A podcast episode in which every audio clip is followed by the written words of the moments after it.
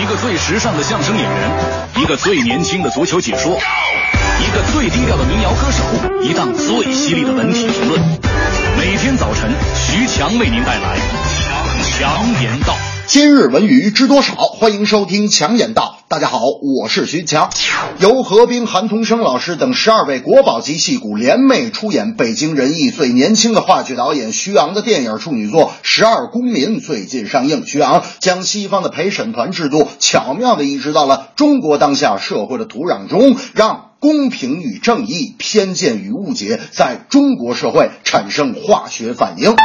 投资少回报大，从商业角度来说，这部电影已经很成功了。演员方面，北京人艺最大的特点就是无论角色大小，每个演员都能刻画出鲜明的人物特点和独一无二的人物性格。单凭这一点，就比之前美国版的要强。有影评说呀，其实这片子完全就是翻拍美国五十年代的黑白电影《十二怒汉》。而我觉得，即使如此，本片依然发人深省。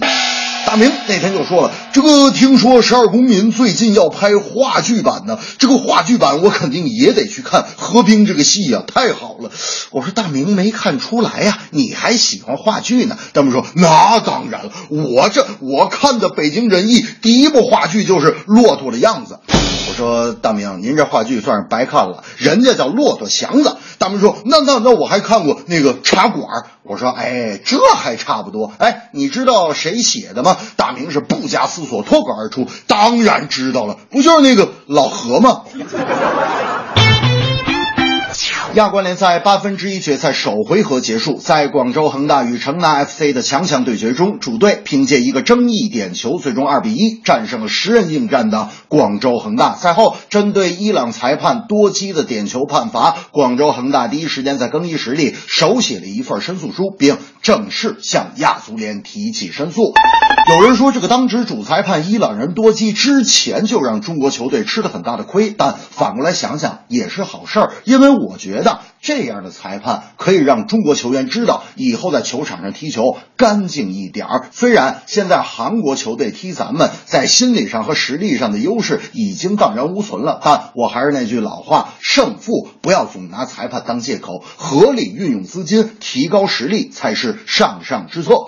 大明那天就说了：“哎呀，这个恒大输了这个比赛，全怪这个伊朗人多基，这个裁判太不像话了。”我告诉你，我昨天就开始黑多基了。我找了一张央视乌贼刘刘禹锡的照片，给他披上裁判的衣服。我说：“大明啊，刘禹锡都快被玩坏了。再说了，你这么黑多基有用吗？”大明说：“我不管，我这气儿不顺，我就是要告诉亚足联，你不用多基，我不用禹锡。”这正是十二公民有深度，影迷看完有感触。恒大亚冠遭失利，裁判不能定胜负。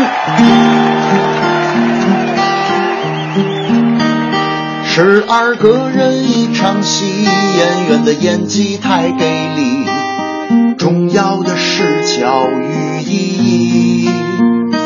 恒大兵败在城南，角竟然是裁判。君子报仇，十年不晚。